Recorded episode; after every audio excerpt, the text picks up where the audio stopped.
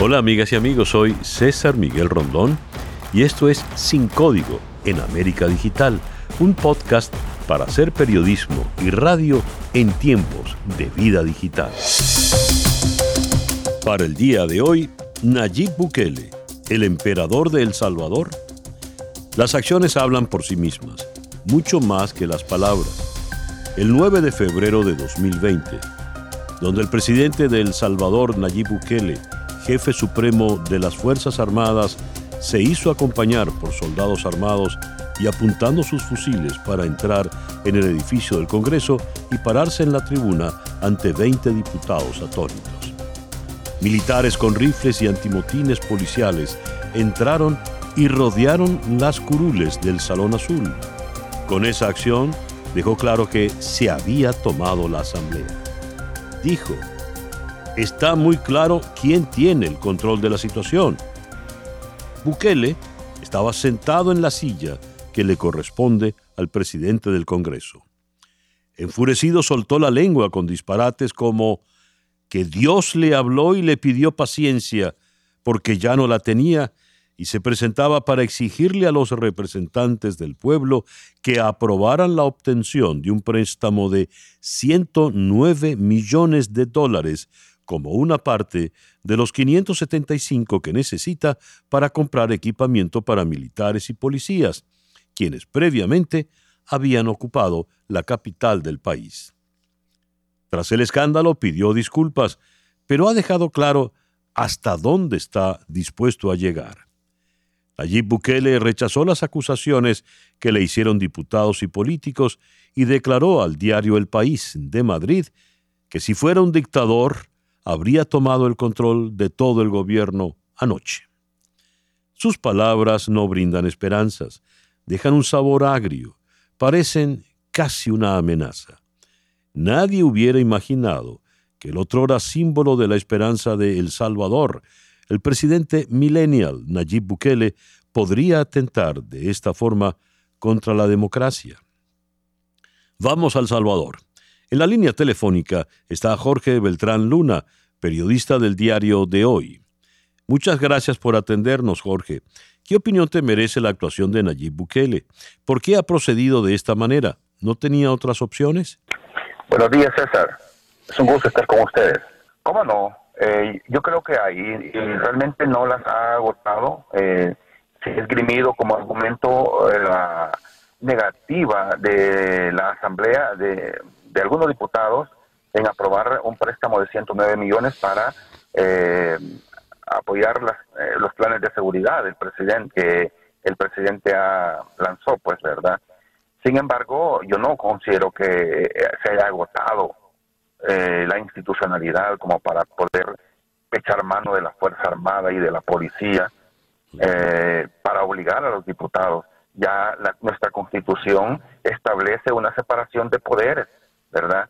Eh, y los diputados que, en caso de que por, por capricho no aprobaran esos ese préstamo, ellos tendrán su costo político, ¿verdad? Pero considero que no es la forma eh, de hacer las cosas en El Salvador. Nos han costado más de 70 mil muertos llegar eh, o lograr ese poquito de democracia que tenemos, ¿verdad? Y que obviamente ayer nos dimos cuenta que es tan frágil como para que una persona con un grupo de asesores, eh, malos asesores desde mi punto de vista, eh, hayan irrumpido, hayan echado el traste, eh, tanto esfuerzo que nos costó a los salvadoreños y a la comunidad internacional que apoyó a El Salvador en el esfuerzo de pacificación. Gracias, Jorge. Era Jorge Beltrán Luna, periodista del diario Hoy en San Salvador. El propio José Miguel Vivanco, director para las Américas de Human Rights Watch, acusó a Bukele de haber creado una grave crisis constitucional. Al no lograr el apoyo del Congreso, ordenó rodearlo por el ejército y soldados con armas largas ingresaron al plenario de las sesiones. ¿Qué concepto tiene Bukele sobre la democracia? se preguntaba José Miguel Vivanco. También la directora de Amnistía Internacional para las Américas, Erika Guevara Rosas, advirtió en su Twitter, El presidente Nayib Bukele, haciendo ese despliegue militar, parece olvidar la nefasta historia de violaciones de derechos humanos en el país. Fin de la cita.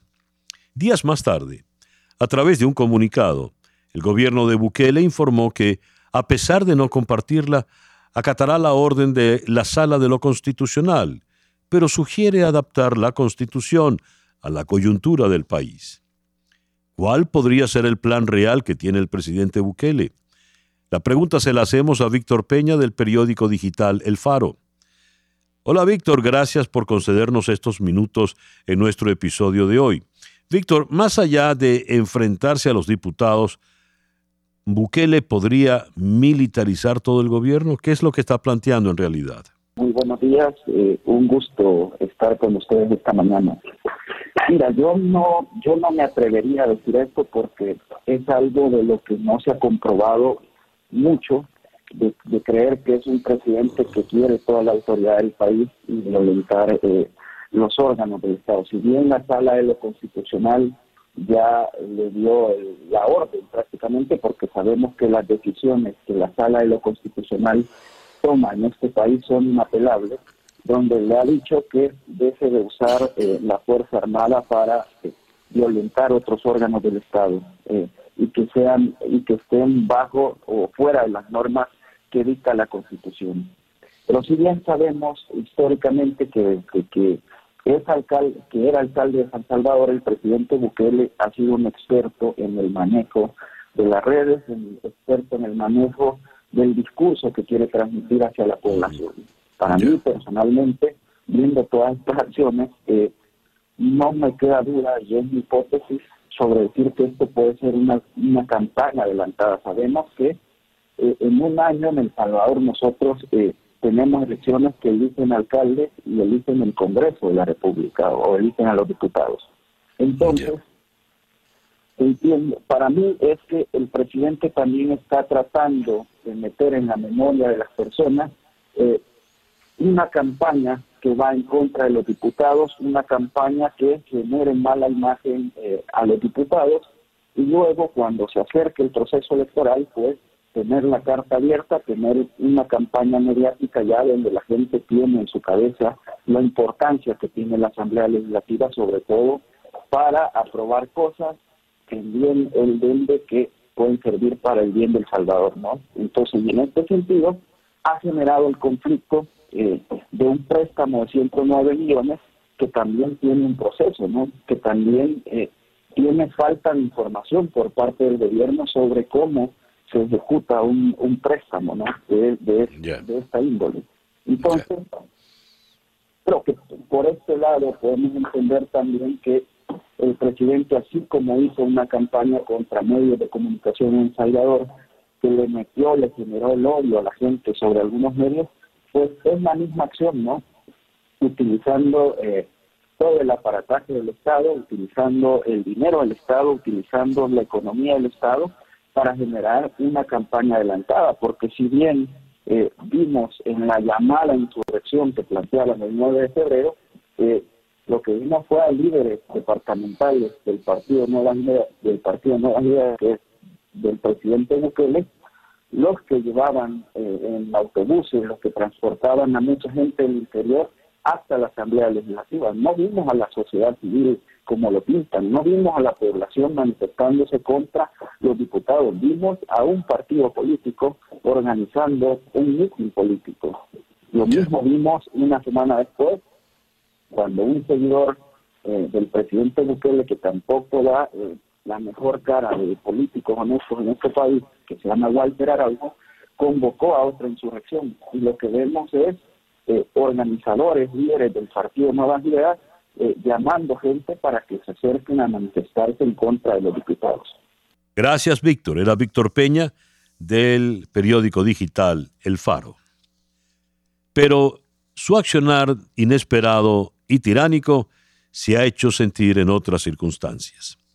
El lunes 2 de marzo, el gobierno de Bukele decretó emergencia máxima en todas las cárceles, lo que implicaba que los reos permanecieran en sus celdas todo el tiempo y se suspendieran las visitas familiares. La orden fue emitida la noche del lunes 2 de marzo por el presidente Bukele. Dijo, todos a encierro total, ni un rayo de sol para nadie. Eso lo escribió en su cuenta de Twitter. La medida fue su respuesta frente al ataque por desconocidos a un soldado quien estaba de licencia en el cantón Zunca de Atiquizaya, departamento de Aguachapán, a unos 83 kilómetros de San Salvador aproximadamente, y al crimen en febrero de otro soldado que había sido asesinado por delincuentes en el departamento de Morazán, a unos 289 kilómetros de San Salvador. El 3 de marzo vimos a un Bukele enfurecido frente a la respuesta que le diera el procurador de los derechos humanos, Apolonio Tobar, quien pedía que la medida sugerida por Bukele debía ejecutarse de acuerdo a los artículos 23 y 24 de la ley penitenciaria y no por orden del Ejecutivo, aclarando que no estaba en desacuerdo con la emergencia, sino en la forma en la que se implementó. Insisto, no defendemos a las personas privadas de libertad por su condición, sino defendemos los derechos que le asisten a todas las personas en El Salvador, dijo el procurador Apolonio Tobar. Una vez más se vio el talante de Bukele. El presidente de El Salvador le reclamó a Tobar que no se haya pronunciado cuando la Asamblea Legislativa aprobara la última semana de febrero de 2020 la Ley de Reconciliación Nacional, que para muchos no es sino una ley de amnistía, y además que el procurador no se hubiera pronunciado luego del asesinato de un soldado en el departamento de Morazán. Nayib tildó entonces al procurador de derechos humanos de inconstitucional, abogado del frente y defensor de criminales. Es evidente que no acepta que lo contraríen o corrijan. Él y solo él parece ser el dueño de la razón. No se mide ni en acciones ni en palabras. La ceguera es peligrosa ¿Estamos contemplando el nacimiento de un rey o de un emperador en El Salvador? Para profundizar en el tema, hacemos contacto con Nelson Rauda desde San Salvador.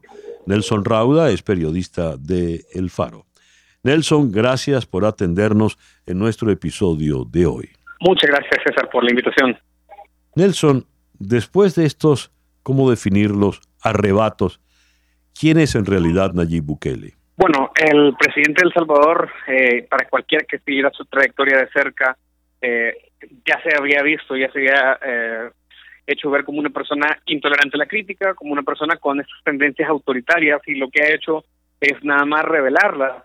hay episodios que, lo prueban en su trayectoria. Él hizo un, un plantón frente al fiscal general cuando, cuando era alcalde hace unos años. Él también instó a sus seguidores durante la campaña presidencial a ir frente al Tribunal Supremo Electoral y de hecho irrumpir en las oficinas del Tribunal Supremo Electoral cuando él estaba alegando que había fraude porque la, el color celeste de su bandera se había alterado de Pantone. Esa era la explicación. Eh, sí que hemos visto en varios momentos esos, esos derivadas autoritarias. Eh, obviamente lo del 9 de febrero, como lo llamamos acá el 9F, fue la más grave. Y eh, también hay que, hay, que marcarlo en la, la, la campaña presidencial, la campaña electoral que le está marcando para 2021. Él en ese momento no tiene el control del Congreso y no tiene más que 10 diputados, algunos más en, en, otras votaciones. Sin embargo, ha logrado que le aprueben cosas en el Congreso, pero él está tratando de, para el 2021, tener el control total del Congreso, lo cual también le aseguraría algún control en las Cortes por las elecciones de segundo grado que se vienen después de, de, 2021 y eso, visto lo visto, es bien peligroso. Sin embargo, parece un escenario bien probable porque sus números de popularidad no han descendido demasiado después del 9F. Eh, en El Salvador hay, hay, hay una tendencia eh, eh, a, a, que le gusta a la gente el autoritarismo, el caudillo, el militarismo, a pesar de la historia que tenemos.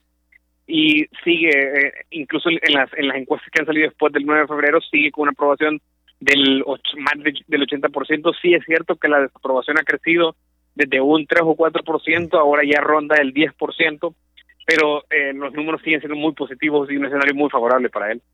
Nelson, quiere decir que, eh, para utilizar un, un refrán popular, se siente guapo y apoyado, ¿no? Es decir, procede de manera autoritaria y el pueblo salvadoreño al parecer le aplaude. ¿Lo podríamos interpretar así? Sí, definitivamente. Es que Bukele tiene una gran ventaja y su gran ventaja es la oposición salvadoreña.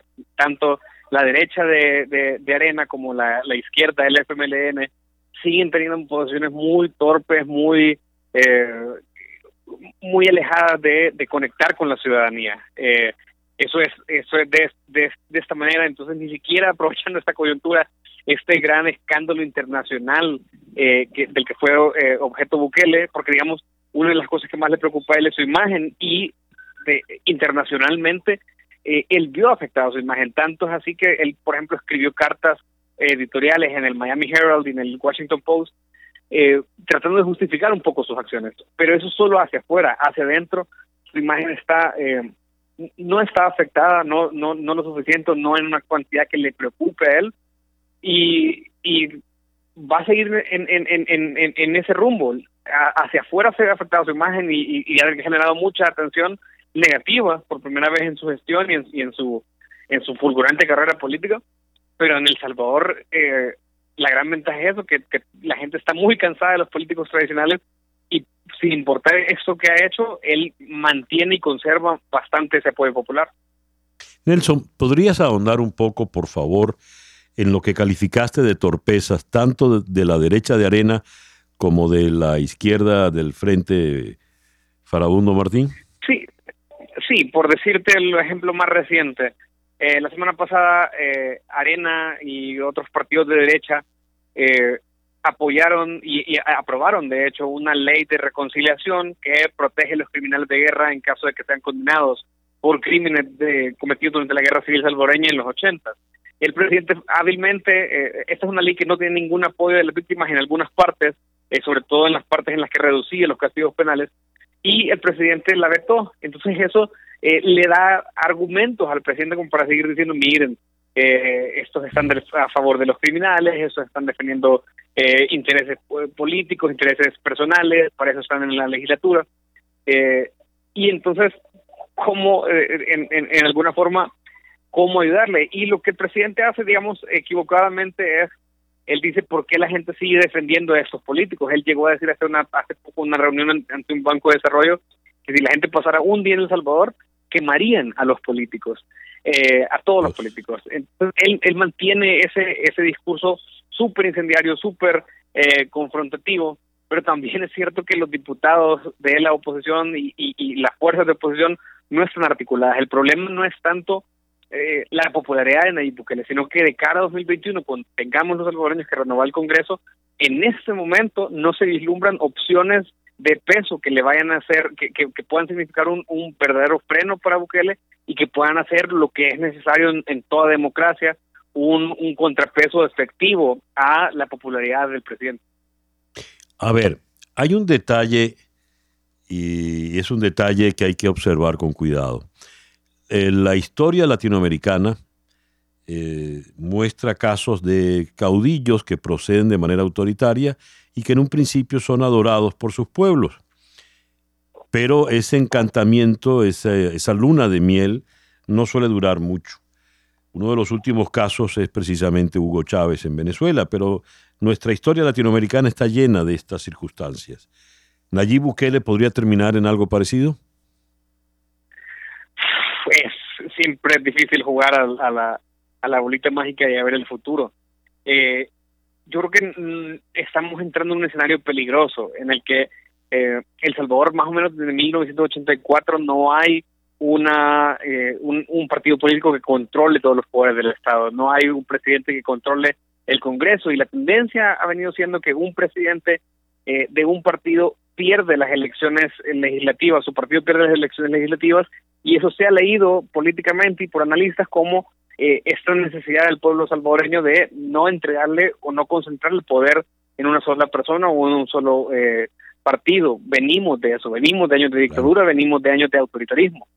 Eh, sin embargo, hay que entender que en El Salvador ahorita mismo todo se está reconfigurando. El Partido Arena, que es mayoría numérica en la legislatura, en realidad nunca ha contado con toda, eh, se empezó a declarar muy rápido en esta legislatura. Entonces, de los 37 que tiene, en realidad, en las votaciones nominales, cuenta con como 32 y de esos, eh, está bien dividido en diferentes facciones. Los números no le dan arena para volver a repetir una votación tan numerosa. El FMLN, que tuvo la peor derrota de, su historia democrática en las elecciones del año pasado, también perdió eh, perdió bastante de ese apoyo y no ha hecho una renovación que haga ver como que la izquierda va a volver a tomar fuerza. Entonces, eh, el problema es ese, el problema es que si seguimos en esta ruta, si seguimos en este camino, eh, podemos llegar a ese escenario en el que un solo partido y además una sola persona y un solo partido, y en el caso de Bukele es un poco lo mismo, su primo acaba de ganar las elecciones internas de, de, su partido y tiene a eh, bastantes familiares y amigos en, en el gabinete y además su gabinete también tiene amigos y familiares contratados, es, bastante cercano eh, el, círculo, puedan llegar a acumular demasiado poder. Y eso sí que va a ser peligroso porque una cosa es que el presidente haga una deriva democrática y una demostración como la del 9F cuando no tiene los números en el Congreso. ¿Qué va a pasar cuando sí los tenga? ¿Qué va a pasar cuando eh, de repente quiera reformar la Constitución, con lo cual podría hacer si tiene los números suficientes? Eh, eso es un escenario bien peligroso, pero como te digo, yo no veo ahorita mismo que surja una oposición que nos haga eh, no llegar a, eso en, febrero de 2021. Eh, para cerrar, este escenario eh, del cambio del, proceso electoral para, para cambiar el Parlamento, ¿cuáles son las proyecciones que se pueden hacer desde este momento? si Nayib Bukele tiene una estrategia electoral parlamentaria coherente podrá hacerse de la mayoría, habida cuenta además, como decías, del desprestigio de los partidos tradicionales de izquierda y derecha? Sí, yo creo que los números eh, eh, en cuestión de elecciones es muy volátil, pues las cosas pueden cambiar. Eh, pero si las elecciones fueran este domingo, es muy probable que el partido de Nayib Bukele Nuevas Ideas obtuviera eh, una mayoría simple, obtuviera eh, posiblemente más de los 43 votos y eso con eso ya podría hacer casi cualquier cosa y como te digo estaríamos entrando a un escenario inédito en, eh, en la joven democracia salvadoreña, nunca un presidente ha tenido el control del, del, del Congreso, siempre ha tenido que ir a negociar con otros partidos, llamados a veces partidos bisagra, pero aunque sea ese, e, e, e, ese, esa negociación que no le hace proceder de inmediato. Eh, falta tiempo, falta eh, un, poco, un poquito menos de un año para que, para que lleguemos a eso, eh, pero el escenario es muy favorable para él, eh, a menos que siga insistiendo en, en, acciones desafortunadas como la del 9 de febrero y peligrosas, que aunque no es mucho, sí que le hacen perder un poco de popularidad. pero sin allí, si, mantiene esta es muy probable que tenga resultados muy, muy positivos y que o, obtenga al menos una mayoría simple o que se quede muy cerca de obtenerlas y seguramente va a tener una fuerza importante en el Congreso a partir del próximo año. Nelson, muchísimas gracias pues por atendernos en el episodio del día de hoy. No, muchísimas gracias, un saludo. Era Nelson Rauda, periodista del diario El Faro, desde San Salvador. Y bien, así hemos llegado al final de nuestro podcast por el día de hoy. Esto es Sin Código en América Digital, un podcast para hacer periodismo y radio en tiempos de vida digital.